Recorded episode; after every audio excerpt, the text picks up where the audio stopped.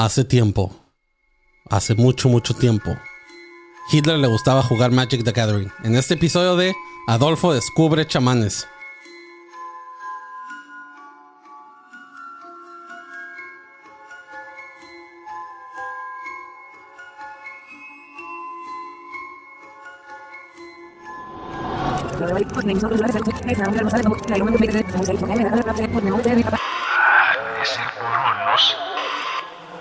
ADC. Déjà vu. Bienvenidos a un nuevo episodio de Adolfo Descubre Chamanes. Chamanes. No, sí, Descubre Chamanes, Sí, no sé, güey. ¿no? Así es, güey. Sí, sí. Academia de Conspiraciones. Ah, ustedes, solamente la gente de Patreon va a poder ver la pendejada que hicimos antes de grabar esto. Por eso es que Panzón ahorita se aventó un intro improvisado. Muy improvisado. Demasiado, diría yo. Pero pasó algo ahí medio raro con, con el multiverso de los guiones de Deja Vu, Panzón. Deja Vu. Ah, entonces, este... Es lo único malo de tener que regrabar episodios viejos. Sí, güey, traemos un No. desvergue, güey. O sea, Sí, güey. Usted- ustedes ya han, de guiones, estar, ya han de estar así de que alucinan cuál es cuál, güey. Sí, cuál ya güey. grabaron. Para Marquito son nuevos, güey. Para Marquito todos son nuevos porque ni, son, Sí, ni. Yo escuchaba el estoy en perro. Disney. Yo estoy en Disney. Yo, yo- para güey, yo, yo es como si tuviera Alzheimer, ¿sabes? Así es, chavos. Pues bueno, güey. Yo soy Manny León. Estoy con Rubén Sandoval, le pinche panzoné. What's up, bitches? Y Marquito, el fucking Guevara. Buenas, buenas. Así es, güey. Buenas, buenas. Este, bueno, antes de empezar, yo sé que todavía no son los anuncios de medio tiempo, pero antes de empezar, amigos, ya falta muy, muy, muy, muy pinche poco para el show de Guadalajara. Así que vayan, compren sus boletos en fila VIP. Muchas gracias a los que están comprando boletos. Muchas gracias al dude que nos hizo ya recomendaciones de Guadalajara. Justo. Para cuando, para cuando estemos allá. Este, muchas gracias a toda la gente que nos está dando cariño de Guanatos. Así que nos vemos muy pronto por allá, amigos. Nos vamos a divertir mucho. Y pues nada, güey, no los podemos Nos adelantar vemos de exactamente en 20 días. Estamos a 20 días, güey. Prometo ser igual de amargado que soy en los episodios. Sí, güey. Este. Pero en Guadalajara. Pero en Guadalajara. Pero en Guadalajara. Con, con sombrerito y un tequila. este.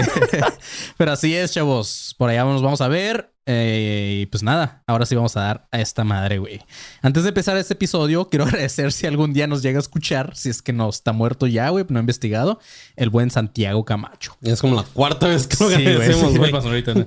No hay mucha información sobre este vato, pero quiero decirles que es una de mis fuentes favoritas de conspiración. Varios episodios de este podcast van a ser o ya fueron grabados en su momento de un libro que tiene este güey de conspiraciones. Creo que son como que las 20 conspiraciones más vergas o algo así.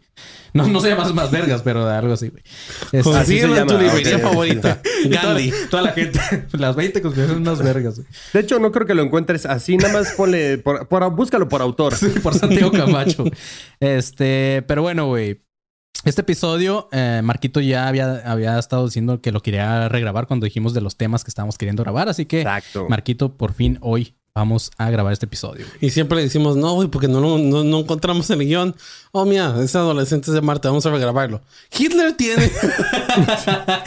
Ay, nos apendejamos muy duro, güey, amigos. Pero bueno, güey. Este episodio, ahora sí, güey, chavos, está lleno de magia, sangre, política. Con razón, yo dije, ¿por qué política? Con mar- Y poder, güey. Son pocas las fuentes que hablan del esoterismo detrás de uno de los movimientos más grandes históricamente, como lo fue el nazismo. Yo sé que ya hablamos de que muy probablemente Jesús no existió, pero al parecer eso le vale a madre a Hitler. Él encontró su propio santo grial y no descansó hasta tenerlo en sus manos. Este, por cierto, ahorita hablando de que Jesús no existió, güey, me mandó un mensaje. Bueno, nos, nos puso un güey por ahí en YouTube, creo que, que Dallas Review o Dallas, el un vato, un youtuber famoso, aventó un, un episodio de Jesús no existió, güey. Y dice, siento que se lo voló de ustedes, que no sé qué. Y dije, ah, pues no, Hmm. güey, es un tema X, güey. Cuando lo vi, dije, a la verga, es el mismo guion casi, güey. O sea, ¿Neta? eso- o sea, No el- mames. El vato no se aventó un guion, pero se aventó como la misma escaleta de, de nosotros. Dije, ah, en O una de sea, esas el sí mismo lo- temario. Ajá, dije, en una de esas sí se lo aventó el perro, güey. Pero bueno, si ¿Es lo gringo? hizo... No, es español. Mm. Si lo hizo, pues muchas gracias, Dallas. Kyle. Pero bueno, con, es- con solo este Dallas, párrafo... Vinny Dallas. Ven, ven y Dallas Green.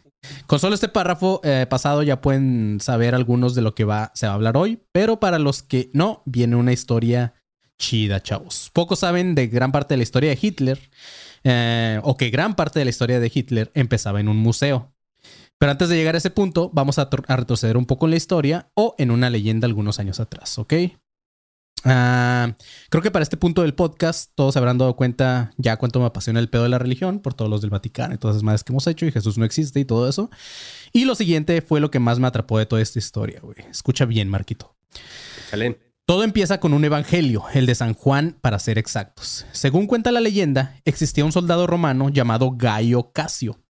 Eh, bueno, volviendo al episodio, este gallo eh, fue el que atravesó con su lanza el costado del cuerpo de Cristo.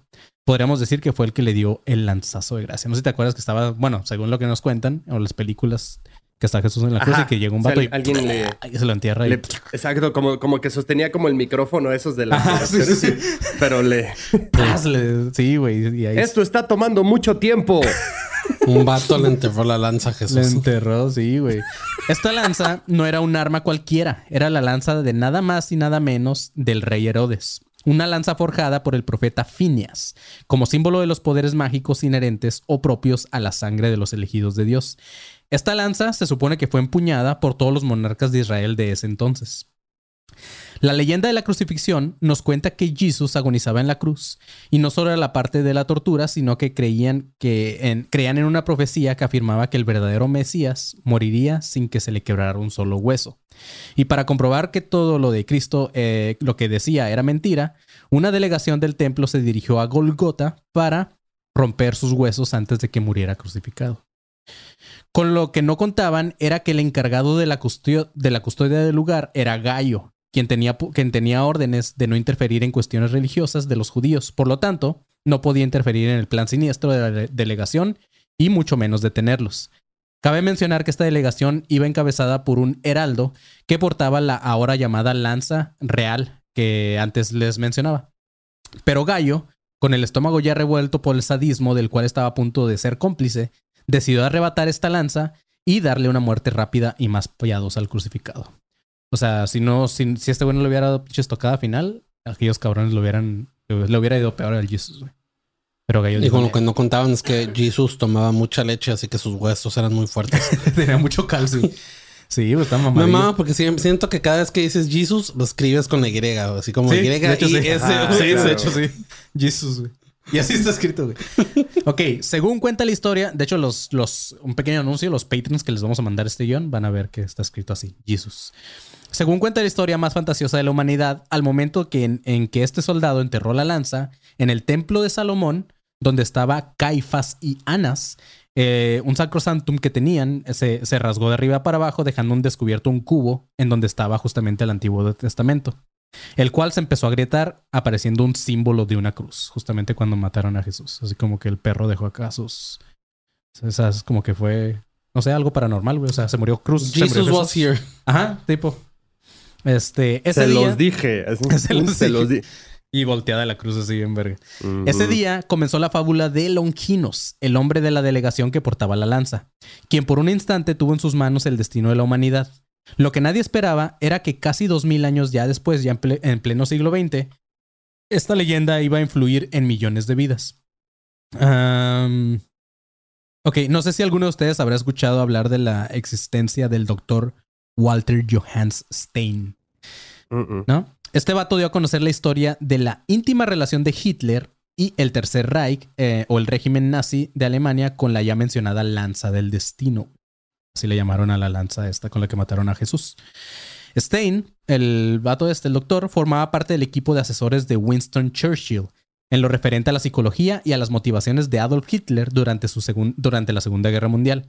Stein era uno de los mayores conocedores de la magia y del ocultismo que se escondía tras el régimen nazi. Este vato sabía perfectamente que la culpa, eh, bueno, que la cúpula dirigente del Partido Nacionalista procedía de exclusivas sociedades secretas donde abundaba el esoterismo. Obvio, nada de eso, nada de esto Hitler lo podía llevar a sus discursos, porque en esa época pues, no se podía aceptar la influencia en la política y la sociedad con la magia negra, las ciencias ocultas y el paganismo y todas estas madres. Entonces Hitler era muy fan, pero nada más como que lo leía, pero no, nunca lo demostraba. El doctor Stein, un judío austriaco emigrado al Reino Unido en 1933, fue elegido por Churchill por varias razones. Una de ellas era que fue uno de los más grandes medievalistas de su época y contaba con un gran conocimiento de leyendas griálicas, simbolismo y alquimia. Aparte, a pesar de no haber hecho público en sus libros, era poseedor de una extensa cultura esotérica que tuvo que adquirir como una herramienta para poder para entender los textos medievales. Estas cualidades lo convirtieron en un experto en la leyenda de esta lanza, Aparte de todo esto, lo que convertía al candidato perfecto fue que su juventud llegó a ser- en su juventud llegó a ser amigo de Hitler este güey. Ay, que mira, qué, qué padre, güey. Qué padres amigos. Presumirnos así como, güey, Hitler era mi compa. Cuando Hitler tenía ya 15 años y un micropene en desarrollo, Adolf estaba seguro de que el destino del mundo algún día estaría en sus manos. El vato en sus propias palabras dijo, o sea, Hitler a sus 15 años, aquel que se une a mí es elegido y por, cal- y por la calidad de la ayuda que me preste encontrará el gran significado revolucionario de nuestra larga y tenaz lucha por el poder, el cual es provocar el nacimiento de una nueva clase de jefes, llamados a dirigir no solo el destino de un pueblo, sino el del mundo entero. O sea, Hitler. ¿Eso, eso lo dijo a los conquistar. 15 años? Ajá, más o menos cuando No empezaba a ser un pinche vato acá bien patriota y... Güey, a los 15 años ya hablaba así. Sí, cabrón. Yo, yo a los No 15 años veía pinche Pokémon, güey. Ay, Sí, güey, yo a los tu 15 puta años madre, estaba- Que, que dijiste justamente lo que iba a decir. A es que sí, güey, es neta, güey. A los 15 yo Dije, veía Pokémon, a los güey. 15 años yo decía Pikachu, yo te elijo. Sí, exacto. Sí. ¡Wow! Soy Ash. Claro, sí. Quiero salir de Pueblo Paleta. Sí, güey. Y este güey, el que se una a mí, va. ¿no? Ah, mames, güey. Pues es que Güey, ¿te imaginas? Ay, y su mamá, ya está la comida, Adolfo. Baja, por favor. Deja tus sueños revolucionarios, Adolfo, ya. Tu sueño conquistar el mundo, güey. Ese pinche Güey, era villano de cerebro, anime. ese güey. Era, era cerebro, el de Pinky Cerebro. Ándale, Ese güey, güey era ándale. cerebro, güey, ¿sabes? Pero ¿Qué todo el vamos a hacer güey. ahora? Sí. Pero Eh, ándale, güey. O sea, él con él mismo. Y su no sé compa, qué ¿qué vamos a hacer ahora, Adolf? El mismo hablando como dice el Marquito. No, pero este, ¿cómo se llamaba? Eh, el, el otro dude, Zimmer o Zimmerman o un teniente de esos. ¿Qué vamos a hacer esta noche, Adolfo? Vamos a conquistar al mundo. Pero con su bigotito, ¿no? Güey, imagínate que desde los 15 le saliera así, güey, el bigotito así. Y Este- sabes, queda, queda chido eso porque no sé si han escuchado la teoría de que en Pinky Cerebro se supone que Cerebro es el pendejo Sí, y sí, sí. Pinky es el, es el, El chido, ¿no? el chido porque a Pinky le sale bien todas las cosas y a Cerebro no. Aunque parezca que es el pendejo. Ajá. Pero ok, güey. Solo, unos años después, eh, este pito chico fracasaba en su cometido. Vilmente era Como un, Cerebro. Ajá. Vilmente era un indigente que había, que había sido rechazado en la Escuela de Bellas Artes. El güey subsistía solamente pintando acuarelas, las cuales las vendía a los turistas para poder tener algo que comer y a veces poder do- mm, tener donde dormir. Los que llegaron a conocerlo a Hitler en esa época lo describen como alguien miserable, pero al mismo tiempo con modales y muy educado. Hitler no tenía amigos, todo su tiempo libre lo dedicaba a estudiar ocultismo, mitología nórdica y germana, filosofía y política. Los libros los sacaba como préstamo en la biblioteca imperial. Un día, mientras eh, Hitler hacía un boceto en el Museo de Hofburg en la Casa del Tesoro de Habsburgo, de mal humor comenzó a, a recorrer los pasillos del palacio porque este vato odiaba con todo su ser a esa dinas- dinastía por mostrar públicamente sus riquezas. Para él solamente eran unos presumidos los güeyes del museo, porque era como que "Ah, yo soy pobre y me enseñas tus cosas de oro y cosas así. Es como culero, güey. Pues ese es tu pedo, Sí, güey. güey. sí. Pues sí, o sea, ¿quién te manda a hacer acuarelas, cabrón? Pero entre todas las joyas, cetros y coronas y demás que se exhibían en este museo, llamó su atención una punta de una lanza. Al leer el cartel, se dio cuenta que era la misma lanza con la que el soldado romano había dado muerte a Cristo. Aquí cabe mencionar que importantes emperadores como Constantino y Otón el Grande, eh, me imagino que había también un Otón el Chico, güey, aunque suena albur. Este, Otón el 20, ¿no? ¿Qué Otón va a llevar, güey? ¿Cuál quiere? ¿De qué tamaño quieres su Otón? Dame, dame el chico. Ah, 20. sí, güey. Bueno, aquí, Otón XXL, ¿no? aquí cabe mencionar que estos dos güeyes, Constantino y Otón el Grande, creían en los atributos mágicos de esta lanza y la usaron en sus conquistas. Cuando menos se dio cuenta Hitler, se había quedado apendejado el vato viendo la punta de la, lanza. Años más tarde, el mismo Adolf confesaba lo siguiente. El vato dijo, Supe de inmediato que aquel era el momento más importante de mi vida. Me sentí como sonámbulo cuyos actos están dictados por la providencia. Sin embargo, no podía adivinar por qué un símbolo cristiano me había dejado tan pendejo, güey. Parecía poseer cierto significado oculto, un significado de que de algún modo yo ya conocía. Me sentía como si yo mismo la hubiera sostenido en otro siglo anterior, como si yo mismo la hubiera reclamado como mi talismán de poder. O sea, estaba bien chiloco la verga, güey. Y el güey del museo, ya vamos a cerrar, señor. ¿Se va a ir o qué? Espérate, estoy, estoy escribiendo esto, güey. Sí.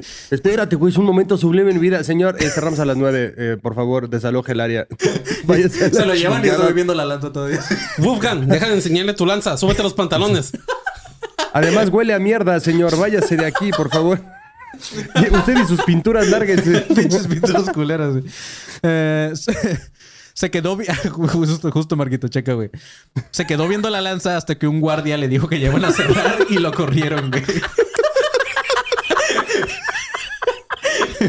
A partir de ese día, el vato se la pasó estudiando sobre esta lanza en forma de obsesión. El doctor Stein, el que les mencionaba hace rato, fue testigo de todas las visitas de Hitler eh, que hacía a este museo y que solamente iba a ver la, vi- la vitrina donde estaba la lanza. Eh, ahora sí que este vato se pasaba de lanza. Pues. Como Eh, visita conyugal, ¿no? como visita conyugal. Según la leyenda de la lanza, Vengo a ver a mi lanza. ¿Dónde no, y, y viene- vienen cosas peores, Marquito. Según la leyenda de la lanza, en ella se encuentran los espíritus del bien y el mal. Un príncipe hechicero, Landolfo II de Capua, vivió obsesionado con el potencial de esta reliquia en obscuros rituales de magia negra. Este sanguinario príncipe es muy importante en la historia ya que el mismísimo Hitler, hasta el día de su muerte, aseguraba que se trataba de una reencarnación, reencarnación anterior suya, güey. O sea, Hitler juraba que este güey en algún momento fue Landolfo II. No. Sí, güey. Al ser Hitler muy fan de Nietzsche y de. Como que le gustan mucho los nombres coleros, ¿no? Sí. Adolfo, Landolfo. Es que decía, ah, pues yo soy Adolfo, pues Landolfo era yo, de seguro, güey. Al ser Hitler muy fan de Nietzsche y de Schopenhauer, eligió el camino del mal, renegando de la religión judeocristiana. A sus 21 años ya estaba dispuesto a renacer de sus cenizas y a conquistar el mundo, güey. En esa época, el doctor Stein está, ah, había estado estudiando un doctorado en la Universidad de Viena y al igual que Hitler, le fascinaba la leyenda de esta lanza. Lo que no sabía es que eh, esa fascinación le iba a costar un arresto y una confiscación de sus documentos por el mismísimo jefe de las SS, Heinrich Himmler, eh, quien quería más información para la Anerbe, Anerbe, Anenerbe, ah, no sé quién vergas, el departamento nazi especializado en ocultismo, güey. Esto comenzó en 1912, cuando frecuentaba mucho una librería para los estudiantes vieneses. Mientras el vato buscaba material para sus investigaciones, o sea, el doctor Stein, se dio con, eh, dio con una pila de libros viejos que justamente hablaban sobre los temas que eran de su interés, que era lo de la lanza. Se dio cuenta que las páginas estaban llenas de anotaciones. eh, anotaciones y garabatos hechos por alguien muy intelectual y con un gran nivel académico. Al indagar un poco y preguntar al dueño de la librería quién había estado viendo estos libros, eh, el vato dijo que habían pertenecido a un pintor sin suerte que tuvo que venderlos. Se trataba nada más ni nada menos que del mismísimo Adolf Hitler. Wow, güey. Así es, güey. Stein, el doctor, se puso a buscar a Hitler ya que lo consideraba su alma gemela en cuanto a conocimientos y creía que podían tener una gran amistad con él. La búsqueda dio resultados positivos y, dicho y hecho, güey, logró entab- entablar una fugaz amistad con Adolfo. Esta, bueno, la amistad terminó brusca- bruscamente de la misma forma en que comenzó, o sea, muy rápido, y gran parte de la separación de estos amigos fue la, la condición de judío del doctor Stein. O sea, Hitler le dijo, ah, eres judío, puto, ya no eres mi amigo, córtalas. Pero esa pequeña... Porque suena como que hay cosas homoeróticas en ¿Entre esa ellos? parte. Sí, Sí. Sí. yo todo el... Güey, como tensión sexual, ¿no? Ajá. sí, sí, güey. Sí, como... Voy a buscar a esta Tenemos temas en- persona que tenemos tenemos temas química, en sí. común. Como que el Tinder antes de Tinder, güey. Ajá, ándale, algo muy, muy raro, güey. Sí, está raro, güey. Ah, pero esa pequeña amistad fue suficiente para que Hitler le contara todos sus secretos, que es lo que hemos visto hasta ahora en este episodio. Y pobre, pobre Stein, al final le dieron a la izquierda. Le dieron a la ¿Cómo? izquierda. Swap. Este, dentro de las cosas que logró saber acerca de Hitler, fue que uno de sus únicos amigos fue en 1909, el doctor George Lanz, un antiguo monje, monje cisterciense que dos años antes había abierto un templo de la Orden de los Nuevos Templarios en el castillo Werfenstein a orillas del Danubio. Este monje hizo ondear una bandera con la esvástica a las afueras del castillo donde se practicaba habitualmente la magia y se publicaba una revista llamada Ostara, un periódico que publicaba sobre el ocultismo y el misticismo racista. Está por demás decir que uno de sus principales suscriptores de esta revista era Hitler. sí, güey. Este monje, en una carta en 1932, escribió lo siguiente. Hitler es uno de nuestros alumnos. Va a llegar el día en que, a través de nosotros, saldrá victorioso y desarro- desarrollará un movimiento que hará temblar al mundo. Qué ironía, ¿no? Practican magia, magia racista, pero toda la magia que practican es magia negra. Las ironías, güey. Sí. Mira, mira nomás. Bien que colocado todos, los, todos los que hacen la magia negra ahorita, Panzón, que te escucharon y que son racistas, han de decir, puta madre. Vámonos por la magia blanca, güey. Eh, Bueno, y si le ponemos A lo mejor hace el magia. mejor del mundo, ¿no? Y si le ponemos magia mm, oscura, no, creo que es lo mismo. es igual. Es ¿Qué es igual, la ¿verdad? oscuridad? Negra. Tienen toda la razón. Vamos a la luz. Durante la Primera Guerra Mundial, después de ser condecorado con la Cruz de Hierro, Hitler sufrió una ceguera a causa del gas mostaza en una batalla. Fue ingresado en un hospital llamado Pacewalk al norte de Alemania, pero por error en esa ocasión lo diagnosticaron con histeria psicopática. güey. Por esta razón lo pusieron a cargo de un psiquiatra, que era el doctor Edmund Foster.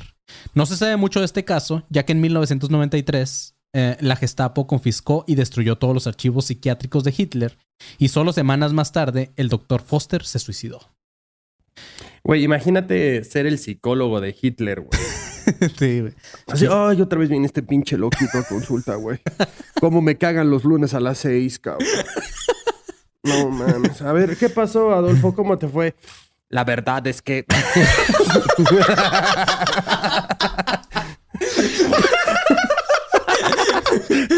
Ay, güey.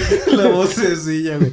Hablándole de la Ah. lanza, güey. ok, Adolfo, sí. ¿Otra vez fuiste a ver la danza? Mm, ¿Y qué te dijo? Ujú, ujú. Sí, ¿te tomaste tus chochos? Sí, pues tómatelos, cabrón. Porque... Los necesitas, güey. Sí. Ah, esta estancia de Hitler en este hospital, en Pacewalk, es un misterio, güey. Pero en su momento, testigos afirmaban que Hitler decía que estaba experimentando una visión de otro mundo. Esa visión algo le decía que tenía que recuperar su vista para poder llevar a Alemania a la gloria. Varios de sus biógrafos dicen que gran parte de su antisemitismo se cimentó y tomó forma definitiva en los muros de este hospital, donde lo tuvieron en, el güey encerrado como por pedos psiquiátricos. Hay incluso quienes culpan al doctor Foster, quien pudo haber inducido a Hitler a tener estas visiones como parte de un proceso de rehabilitación para ayudarlo a recuperar su vista. Stein, el doctor Stein, más que nunca comenzó a seguir los pasos de su, de su antiguo amigo Adolf Hitler. Así que en 1938 se producía el Anschluss, que era la anexión de Austria por parte de Alemania, y Hitler, ya con 50 años en ese momento, se convertía en el Führer del Reich alemán. Hitler llegó a Viena el 14 de marzo y su marcha por la ciudad eh, Stein la describía con un gran entusiasmo por parte del pueblo. Hitler permaneció en una habitación del Hotel Imperial. A las 7 de la tarde salió al balcón del hotel y dijo lo siguiente. Dijo, amigos, damas y caballeros alemanes, sé lo que sienten, pues yo mismo lo he experimentado eh, estos últimos cinco días. Un gran cambio histórico ha llegado a nuestro pueblo. Lo que ustedes experimentan en este momento, el otro pueblo alemán también lo experimenta con ustedes. No solo los dos millones de personas que están aquí reunidas, sino 65 millones por todo el Reich. Este cambio histórico me oprime y me conmueve, y ante ustedes pronuncio este juramento.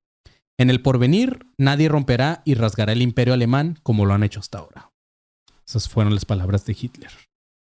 Terminando las celebraciones y de forma discre- discreta, Hitler pedía que lo llevaran a Hofburg, al museo este donde estaba la lanza, güey.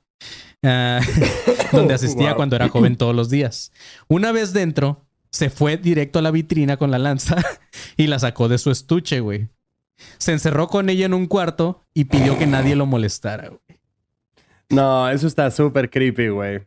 ¿Qué crees, güey? ¿Qué crees que haya hecho el cabrón, Así, güey? al- eh, alguien, eh, eh, el Führer está pidiendo vaselina. Eh, está un poco. ¿A- ¿Alguien por aquí tendrá un sacalanzas? no mames, güey. Se midió Digamos el que el micropene Führer, y marcó en la lanza donde le medía, ¿no? Aquí es donde quiero mi pene. No mames. Eh, ¿Quién sabe por qué el Führer tiene los ojos un poquito más saltones? Aquí es donde mi lanza hubiera penetrado a Jesús. A la mierda, güey. Sí, güey. Unas horas después salió de este cuarto y ordenó que la reliquia fuera trasladada Pero caminando, co- caminando como charrito, ¿no? como Alejandro Fernández Con el después de las bigotito todo ¿sí? sudado, ¿no? Unas horas Y después. ¿Y, ¿y la lanza? No, no, no, ahí debe estar. Ahí la dejé, güey. Eh, unas horas después salió del cuarto y ordenó que la reliquia fuera trasladada a un búnker antiaéreo en Nuremberg, eh, la capital. bad.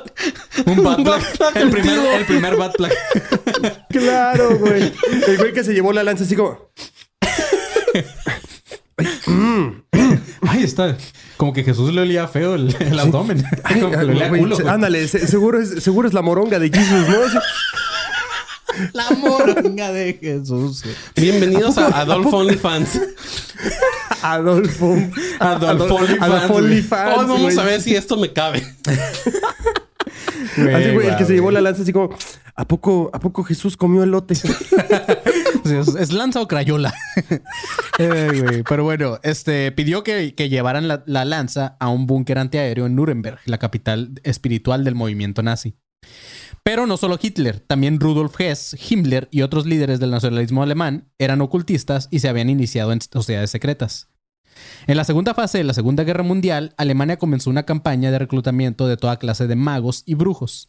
El Dr. Stein fue llamado a formar parte de este grupo, pero al negarse fue arrestado en 1993 por quien más tarde se convertiría en Reichsführer de la SS, Hein- Heinrich Himmler. Eh, pero Stein logró huir de los calabozos donde lo tenían preso y se refugió en Inglaterra, donde se convirtió en asesor de Churchill y fue el encargado de lo que se denominó la Guerra Mágica, que dirigieron los ingleses contra Hitler. Pero antes de continuar con esta historia, que ya que se acaba, vamos con Panzón. Inicio de espacio publicitario. Exactamente, como ya lo decía Manny, eh, estamos justamente a 20 días del show de Guadalajara en Casa Inclán para que usted, si está en Guadalajara, conoce amigos, conoce parientes, lo que sea, les diga que nosotros vamos a ir para allá exactamente en 20 días, el 25 de junio en Casa Inclán. Los boletos están en fila VIP y si usted busca fila VIP, Academia de Conspiraciones, también le va a aparecer el evento del 18 de junio en Monterrey, en el Escocés Pop. También va a haber conspiraciones, stand-up y muchas, muchas, muchas, muchas cosas para que vaya usted al show y se divierta. Y la otra es que también eh, ya se actualizaron, ahora sí, todos los tiers de Patreon están actualizados. Hay desde un dólar hasta 25 dólares. Todos los tiers tienen beneficios. La verdad es que todos están, están bastante chidos y quedaron, yo creo que quedaron mejor que como estaban. Es. Entonces, si usted eh, quiere apoyar el proyecto directamente y ser un Patreon y recibir contenido exclusivo, recibir eh, cositas, detalles, los guiones que está diciendo Manny ahí y vea cómo escribe Jesus, pues ahí está eh, Patreon para que, para que se suscriba en el tier en el que más le acomode. Los lives están ahorita haciendo los miércoles también para que se sintonice. Está la hotline Llame Ya para que usted nos pueda llamar y cotorremos ahí un rato, hagan donativos, todo. Y también eh, está el grupo de Facebook de Alumnos Consparanoicos 2.0 donde pues cotorreamos, ya somos 2.300 Ya, miembros. Ya, cabrón. Ya podemos Exactamente. llenar algo. ¿Cómo? ya podemos llenar algo, digo, no sé qué, pero algo. Ya, Ya, podemos ya invadir son- Polonia. Sí. Ya, güey, ya somos más gente que en Uruguay. No, no, no, no, no. Pero este, pues sí, para que vayan y, y chequen todos los beneficios que tenemos. También síganos en las redes de Academia de Conspiraciones, ADC Podcast Oficial, para que justamente ahí está el, el- el link para que vea todo lo que nosotros tenemos. Y creo Sí que nada más, ¿verdad? Sí es, güey. Nada más como rápido un comentario este para los que se preguntan, o sea, han de preguntar así como que para qué vergas quiero ir a los shows de estos perros. Pues nada, güey, vas va a ver para que veas en vivo cómo grabamos el episodio con ustedes. Ustedes como público van a estar por ahí también interfiriendo y todo el pedo de repente. Y este, pues va a estar muy cool, güey. Aparte va a haber jajajas, risa, comedia, va a haber este ahí por otras sorpresas. Aparte vamos a llevar merch eh, especial para los shows, así que Justamente vamos a cotorrear con ustedes también. O sea, no nada más como que hacemos el show y nos vamos. Al final vamos a cotorrear un ratito ahí con ustedes. Ojalá si nos podemos tomar una chevecilla por ahí, pues también, ojalá. Pero, pues así es, güey. Vamos a cotorrear ahí con Sí, todos todo ustedes. eso, todo eso se va a poder, todo eso se va a poder. Justamente como dice Manny, va- vamos a llevar merch eh, para los shows en vivo. Eh, vamos a estar también nosotros ahí hangueando con las personas que se quieran quedar echándonos una chelita.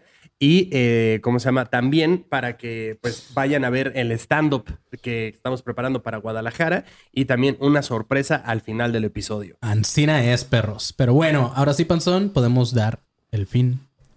Fin de espacio publicitario.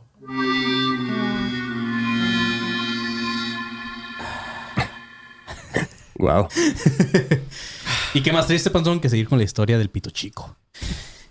Así es, güey. Jan Erik Hanussen, conocido como el mago de los guantes verdes, fue uno de los principales influyentes del mundo oculto en el nazismo alemán. Era un vato feo, poco agraciado, como lo describen sus, sus conocidos. El vato era muy, muy gordo. Para quienes lo conocen eh, o lo conocieron, dicen que su personalidad era algo tenebrosa y que eso lo hacía irresistible ante las mujeres, a pesar de que era feo y así. Ya me estaba asustando, pensé que me estabas describiendo a mí, güey. Pero cuando llega la parte de las mujeres, Exacto. ah, no, ya. No, ese sí, no. Ah, sí eres irresistible, Claro, güey. Tienes güey, tu ¿cuánto- pegue, ¿no? Toda Que la raza de aquí que ¿no? les ponen. El panzón no le gusta, ya es que los manda a chingar a su madre cuando le dicen que está guapo, güey. Sí, sí, sí, pero, Pero tiene bueno. su pegue. Este vato dirigía una parte de un espectáculo llamado Scala en Berlín y sus exhibiciones paranormales eran tema de conversación en toda Alemania. Habían muchos rumores que, lo, ro- lo ro- rodeaban a este güey. Decían que había sido un tragasables de circo, güey. Así le ponían, güey. Que era, que era vidente de la alta sociedad en Praga, que era nazi y astrólogo particular de Hitler, güey. Y gracias a este último rumor, tuvo, obtuvo protección y prestigio de parte de los nacionalistas en Alemania. Que así limpiaba la lanza. El Hitler no se la daba. Ah, pues, güey, así limpiaba la, Sí, la, la lanza, lanza, güey. esa, Sí. güey, claro. Claro. Disculpe, ¿y qué tipo de sangre? funciona, señor? ¿Eso por qué es así? Ay, güey. Eso qué tiene que ver con mi trabajo, güey? Y ahorita va a tomar sentido esto, güey. Necesita cuidar más su alimentación, por favor. Sí, güey. En las semanas previas al ascenso de Hitler como Reich Chancellor, eh, todos ya estaban seguros de que era inevitable la ascensión de Hitler al poder. Pero los resultados en las elecciones de noviembre de 1932 fueron muy decepciona- decepcionantes. El Partido Nacionalista solamente obtuvo, pudo conservar una tercera parte de los, de los puestos en el Parlamento alemán. Tras este hecho, Hitler obtuvo uno de sus típicos ataques de histeria y amenazaba con suicidarse. Tras este berrinche, los nazis empezaron a replantearse si este güey tenía lo que necesitaban para ser un Führer. Un fracaso más para Hitler, pero esta vez tocaba fondo, por lo cual su mejor alternativa era echar mano del ocultismo y llamó una sesión privada a este güey, a Janus en el Tragasables. Eh, el, el vidente más prestigioso de esa época, este güey, el, el Hanusen. Ese fue el comienzo de una curiosa relación de dependencia mutua entre vidente y visionario. Hanusen, siendo homosexual en esa época, utilizaba a Hitler como escudo ya que le otorgó completa impunidad. Eh, o sea, el tragasables al final sí era gay. Mm. El 24 de febrero de 1933, en plena sesión privada, Hanusen cayó en un trance en donde tuvo una visión y empezó a decir en voz alta lo siguiente. Dice, hay una multitud, una gran multitud en las calles, todo un pueblo aclamando desfiles de nuestros SS. Es de noche y hay fuego. Es la llama de la liberación alemana. El fuego que canta la victoria de nuestro partido. El fuego empieza a consumir una casa. Un momento, es un palacio. Las llamas empiezan a salir por la ventana. Una cúpula va a derrumbarse. Es la cúpula del Reichstag que, que flamea por la noche. Tres días más tarde, el parlamento fue incendiado. Se intentó acusar a los comunistas, pero no hubo éxito. Entonces todos empezaron a empatizar con ellos. O sea, las visiones de este vato de Hanusen al final se empezaron a cumplir. En ese momento, ciertos jerarcas nazis, en especial Goebbels, comenzaron a considerar que las cosas con el vidente ya habían ido demasiado lejos después de la predicción de este incendio. El 7 de abril de 1933, Hanusen, el tragasables, fue ejecutado a las afueras de Berlín por las SS, pero nunca se supo exactamente quién dio la orden. Algo que no se cuenta tanto en la historia, o, o tanto en esta historia, fue la llamada Guerra Mágica, güey. Gracias al asesoramiento que ofrecía Stein a los británicos, estos estaban al corriente de que el ocultismo en la cúpula nazi era algo que llevaban muy a cabo, y lo usaron como una debilidad. La magia podía ser el talón de Aquiles de Führer, del Hitler. Llama la atención cómo en algunos momentos de la guerra los aliados decidieron combatir a Hitler en sus propios terrenos, recurriendo a ocultistas británicos para que usaran su talento en, es- en esta especie de guerra mágica ah, para que pudieran ganar o hacerle frente a Hitler. El caso más notable fue el de alguien que les va a sonar familiar tal vez, el buen Alistair Crowley. Este, este güey que es considerado uno de los más grandes magos negros de, de la historia, güey, y en el siglo XX. Eh, este vato, él mismo se denominaba a sí mismo como la bestia del apocalipsis. Ah, pueden escuchar más de este vato justamente en un episodio de nuestros compitas Los Leyendas Legendarias. Tiene un episodio de, de Alistair Crowley que está muy verga. Así que para que sepan toda la historia de este güey. Pero este güey, a pesar de ser lo que era, demostró también ser un gran patriota que ofreció sus servicios a su país, ofreciendo lo que, lo que mejor sabía hacer, que eran sus conocimientos en el ocultismo. Ah, Crowley ya había actuado como agente doble durante la Primera Guerra Mundial y al comenzar la Segunda propuso al alto mando británico dist- distribuir entre el enemigo panfletos con falta de información ocultista, con falsa información ocultista, con impresiones de ediciones sutilmente retocadas en donde hablaba sobre profecías de Nostradamus o emisiones de radio en alemán que incluían predicciones astrológicas desfavorables para los nazis y supuestos mensajes de soldados alemanes muertos recibidos a través de una medium falsa. Toda esa, este, ¿cómo se dice? Pues bueno, eh, Propaganda, ajá, ¿no? toda esa Sí. propaganda falsa usó Alistair Crowley para que los alemanes estuvieran en contra de Hitler. No mames. Oye, pues, o sea, es como, o sea, una estrategia, o sea, cool, pero además, o sea, como poco, o sea, poco ortodoxa, ¿sabes? Sí, pues, está- o sea, está chido, güey, porque es como el pan y circo que pasa en todos los países y lo usaron, dijeron. Ajá, hablamos, pero, hablamos o sea, si sabes, si sabes que este güey es como muy fan y Sí. puedes usar eso a- en, en contra de él, Claro. güey, es muy, o sea, muy inteligente, güey, es lo que quiero decir también. Sí. De hecho, existe una emisión eh, en inglés de Radio Berlín en donde los alemanes estaban enojados pero al mismo tiempo asustados y decían algo como lo siguiente. Aunque Crowley cele- celebre una misa negra en la Catedral de We- Westminster, esto no va a salvar a Inglaterra. Pero Hitler seguía obsesionado con la magia, recorriendo a todos los medios que tenía ya a su alcance. Lo que empezó siendo un simple estudio por parte de Hitler se transformó en parte de su carrera y ya no solamente corría peligro su vida y su cordura, sino la de todo un país que ciegamente seguía a Hitler como un líder. Uno de los métodos más usados por Hitler era el empleo de drogas para estados alterados de conciencia. Hacia ayahuasca el güey. Terminó, haciendo, terminó eh, haciéndose adicto al peyote y decía que se comunicaba con unos seres misteriosos a los que llamaba superiores desconocidos. Eso es neta, güey. Hitler le entraba machina al peyote y, y tenía contacto con, con seres misteriosos. Oiga, Führer, ¿qué vamos a hacer? Tú tranquilo, maestro, tú tranquilo, güey. ¿Qué, güey? A ver, dile a Goebbels o Goebbels o Dile al sea, Gerbert, güey. dile al Gerbert. Dile al Dile, a- dile, a, dile a Gilbert que primero, güey, primero que deje de ser morado y venga. Y ya luego, y, y luego resolvemos, güey. ¿Por qué te preocupa, carnal? Tú fluye, güey. Vibra alto, perro. Ajá, y se va flotando. Uy, uy.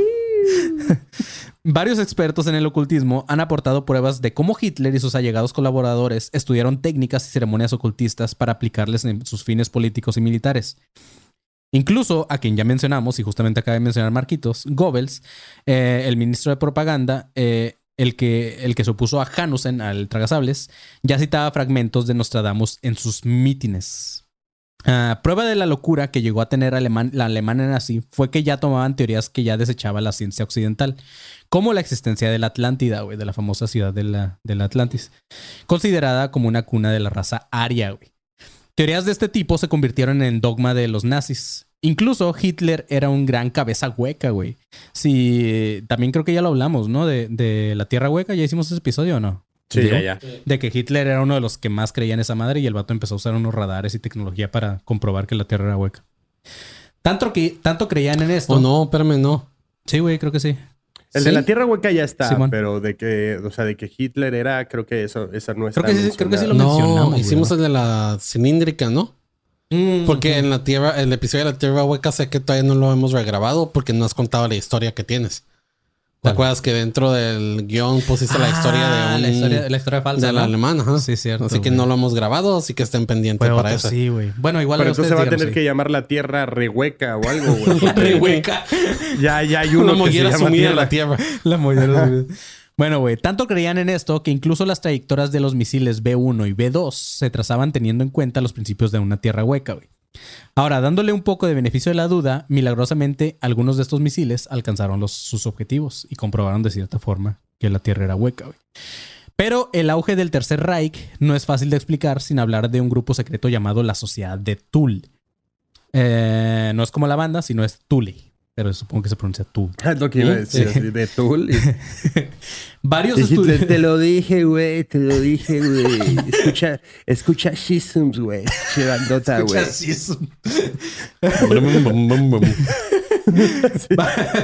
Varios Que estudiosos. se levantaba todas las mañanas, ¿no? Esa era su alarma, güey. Y de hecho sí No, quedaría, no la apagues, güey. Deja que suene, güey, deja que suene. Escucha las voces de Maynard, güey. Varios estudiosos coinciden en que esta sociedad, la sociedad de Tul, eh, era de carácter germano y ario, y era el verdadero poder oculto del Partido Nacionalista. Ah, el bagaje doctrinal de esta, de esta orden tenía una fusión de espíritu medieval, pensamiento Rosacruz, o no sé si conocen a los Rosacruces, que también es una, un- un- todo un tema ahí de religión rara. Eh, tenían enseñanzas alquímicas y tradición esotérica occidental. Eh, No, no está tan lejos, ¿eh? Porque los fans de Tool también son como una pinche religión extraña, güey. También, sí, es cierto, güey. Un ejemplo de la influencia de esta sociedad secreta fue que el 6 de abril de 1919 hubo en Baviera una revolución en la que los socialistas y anarquistas tomaron las calles y proclamaron la República Soviética de Baviera. Sin saber ni cómo ni de dónde, surgió un grupo de resistencia llamado Los Blancos, formado por soldados desmovilizados conocidos como los Freikorps, que estaban equipados, entrenados y financiados justamente por la sociedad de Tull. Gracias a este misterioso ejército que apareció, la revolución de Baviera fue aplastada en pocas semanas sin necesidad de intervención gubernamental. Un periodista de esa época escribió lo siguiente. Dice, la hipótesis de una comunidad secreta en la base del nacionalsocialismo se ha ido imponiendo poco a poco. Una comunidad demoníaca regida por dogmas ocultos mucho más complicados que las doctrinas expresadas en el Mein Kampf. Eh, y servida por los ritos de los que no quedan huellas, aislados, pero cuya existencia parece indudable en los analistas de la patología nazi. Pero quizá el mejor ejemplo de esto eran las temidas SS. Me ese pedo de las SS. Eh, el cuerpo de élite de la maquinaria nazi. Creo que no quieres decir eso, eh, güey. ¿Eh? Creo que no quieres decir eso. ¿Por qué, güey? Me mama el pedo de las SS. Pues es que las S, güey, suena cada que lo pronuncio suena como caca, güey. Eh, esta élite de la guardia personal de Adolf Hitler que se transforma poco a poco en una orden religiosa militar basada en doctrinas ocultistas. Su credo racista y excluyente los condujo a intentar cumplir todas las extrañas y terroríficas doctrinas del nacionalsocialismo. Básicamente se trataba de una poderosa herramienta diseñada para subyugar a las consideradas razas inferiores y conseguir la máxima purificación a través de la elección y de la eliminación racial. Ese era el dogma de las S. este, uno de los Bueno, requisitos ahora entiendo por qué te mama, porque si queda, su dogma se va a la mierda. se va a la mierda, como las teorías del panzón. Eso ya ni ya se fue, también eso fue algo que ya se fue a la mierda, ¿verdad, panzón? Lo de que tus teorías se van a la mierda. Pero bueno, uno de los requisitos para formar parte de esta élite del nazismo era estar en contra de la religión cristiana, a la cual consideraban la fuente de todos los males de la raza aria. Algunos veían en la oratoria de Hitler a un hombre, a un hombre poseído por algún espíritu maligno. La verdad es que... ¿A ¿por, qué no? No, ¿Será? no sé por qué dicen eso, güey. ¿Quién sabe un cabrón con esa ideología? No creo, güey. Al Chile no. Era un angelito, güey, Hitler. Sí, biche güey benevolente, güey. La verdad que debido a sus estudios, Hitler aprendió, a- a- aprendió el poder de los simbolismos sobre las masas. Un ejemplo, aunque no fue gracias a Hitler, la esvástica estaba basada en el símbolo de la cruz. Con este tipo de simbología, Adolf y su filosofía fue entrando en el inconsciente colectivo del pueblo alemán. Aún quedan muchos enigmas con respecto al esoterismo nazi. Un ejemplo es cuando las tropas soviéticas entraron a Berlín, se encontraron con un grupo de soldados de las SS que se habían suicidado en el cuartel general de la orden, utilizando unas extrañas dagas de rituales. Todos los cadáveres eran de raza tibetana. Ah, los soldados, estos no llevaban documentos, insignias y sus nombres no estaban en ningún registro. Este hecho hizo creer a los expertos en el tema que Hitler consiguió culminar otra de sus ambiciones ocultistas, que era mantener un intercambio místico con grupos iniciados en el Tíbet. El 20 de abril de 1945, el mismo día que Hitler cumplía 56 años, el ejército norteamericano ocupa la ciudad de Nuremberg. Diez días después, el teniente William Horn se abre paso hasta el búnker secreto donde la lanza del destino estaba resguardada, como uno de los mayores tesoros del Tercer Reich. En ese mismo instante, a varios kilómetros de ahí, en otro refugio subterráneo en Berlín, Adolf Hitler se suicidaba. Tal vez fue una coincidencia, pero parecía que al final realmente tenía algún tipo de lazo con esta lanza del destino, la cual eh, desde un principio le hizo soñar con la conquista del mundo. O sea, al final, la lanza fue la que hizo que Hitler tuviera todos estos sueños de, de conquistar todo el pedo y aparte que empezó Pero a tener... le duró, le duró seis años nada más, ¿no? Ajá, pues sí, cuando llegó al poder tenía 50 y cuando se murió fue en ses- eh, 56. Pero pues lo loco de esto es que justamente cuando tomaron la, el búnker este, Ajá, este sí, este sí. güey se suicidó así como... Y como sabía el vato que ya lo habían tomado. Entonces, no sé, como dice aquí, tal vez fue coincidencia, güey, pero pues ajá, en una de esas sí tenía ahí un lazo con esta madre. Sí, o sea, pero en seis años hizo todo ese cagadero, pinche loquito, güey. Sí, güey, O pues sea, de hecho sí fue güey. muy poco el tiempo que estuvo el güey en el poder así tal cual, ¿no? Según yo tengo entendido, güey. O sea, para todo el cagadero que armó, güey, Sí. o sea, seis años es realmente muy rápido. güey. Sí, digo, antes a- a- ahí. O sea, qué yo- bueno, güey, ¿sabes? Según que yo, esos no seis fue- años fue cuando el vato estuvo ya como el Führer, pero antes de eso, el vato ya tenía puestos importantes en, el, en, en la milicia de alemana, güey.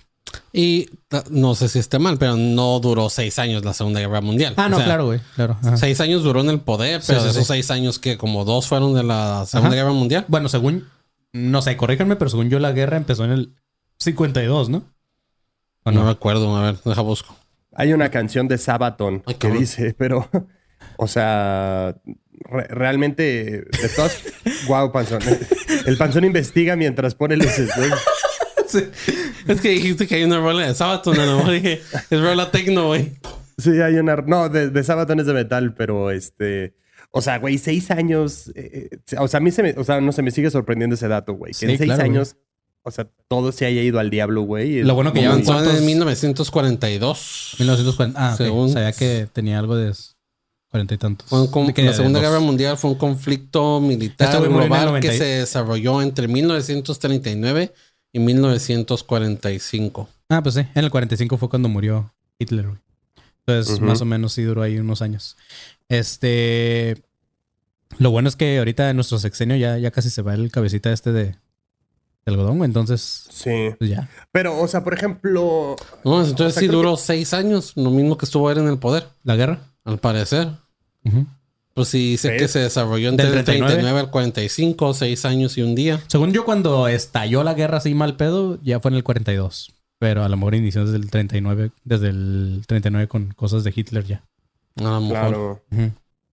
Pero así es. Pero, o chavos. sea, creo que también, por ejemplo, Hitler da para, da para más, ¿no? O sea, porque también está este pedo de que huyó. Ah, sí, claro, güey. Tenemos, lado tenemos y- por ahí pendiente el episodio de que. Que Hitler está de vivo, que- ¿no? De Where's Hitler. Que Ah. fue cuando dijimos que íbamos a sacar Ah, una claro, camiseta. me, encanta, de- me encanta que dicen como Where's que está en Argentina, ¿no? Ajá, es una de las No, teorías. si vamos a sacar, mejor hay que hacerle como, como, no sé si alguien de ustedes llegó a ver Where in the World is Carmen San Diego. Ah, Hay que hacer Where in the sí. World is Adolf Hitler. Ándale, güey. Sí. Sí, güey. Y de, y de hecho se supone, güey. Se supone que hay familia de familiares de Hitler en Alemania, güey. O sea, hay No descendencia mames. de Hitler en. Alemania, güey. Guau, güey. Está raro, güey. Hay que, hay que preguntarles así cuando cumplan 15 años a todos, ¿no? Así. ¿Cuál es tu sueño? Y si hablan así bien radical, ok. Este chavito está loco, ¿no? Vámonos para acá. Pero así es, chavos. Este, pues bueno, espero que les haya gustado este déjà vu del nazismo esotérico. Este, les debemos el de adolescentes de Marte. y vamos a empezar con ese, pero pues, ajá. Este, nada más como dato, eh, eh, ahorita, obviamente en martes están escuchando un déjà vu, pero el jueves van a tener su episodio nuevo, chavos, también. Oh, episodio de Vu. O tal vez otro vu, sabemos. güey, para que hasta el siguiente martes salga nuevo, como siempre. No sé, vamos a ver qué chingados. Pero así es. Ustedes Sí, van a tener y- esos y- dos episodios semanales. Y hay que prometer también el de, el de Hitler en Argentina, ¿no? Sí, en donde ya le va a boca y toma mate, güey. Sí, es más, si, es, si la y gente se está mete escuchando... cocaína con, con Maradona. Si la gente está escuchando esto ahorita, este, pongan en el grupo de alumnos con sus paranoicos si quieren que este jueves ya, ya salga el de, el de Where's Hitler. Ujú. Así es. Y lo grabamos y ya sale este jueves y ya el siguiente martes episodio nuevo va. Pero, Va, va, va. pues ya, güey. Creo que eso es todo por ahorita. Este, nos tenemos que ir corriendo porque Panzón ya va tarde a su trabajo y lo van a correr. Yes. Pero nosotros somos pues Academia de no pagan, Conspiraciones. ¿Eh? Y todavía no me pagan aquí, así que pues. Ah, pero ahora es el día pitudo que no vas a, a hacer nada, ¿no? ujú. Ah, pues pinche panzón. Eso, Entonces, llega- O sea, tengo que llegar a hacer cosas. tengo que llegar a hacer, do- a hacer cosas. Y después a partir de las... Creo que llegan a las 11 y van a llegar a hacer la limpieza de la cocina. A partir de las 11 ya, dormir. Huevo. madre, Que te paguen por dormir, güey. Pero así es, chavos. Este, síganos en todas nuestras redes como Academia de Conspiraciones. Y también pueden seguirnos en nuestras redes personales. A mí me encuentran como arroba soy como león. A Marquito Guevara, ¿cómo te encontramos? Ahí me encuentran en todas las redes como arroba soy galletón. Así es. güey. La vez pasada que Marquito dijo arroba soy como... Ah, no. Sí, güey, me apendejé durísimo, güey. Así es, güey. Y al pinche panzón, ¿dónde te encontramos? Ahí me encuentran como arroba, no todos los micropenes somos psicópatas. Verguísima, güey. Así es, chavos. Pues bueno, güey. eh, fuimos a Academia de Conspiraciones. Manténganse alerta, pinches perros. Ahí. Nos vemos en el show. Hidrátense, piches.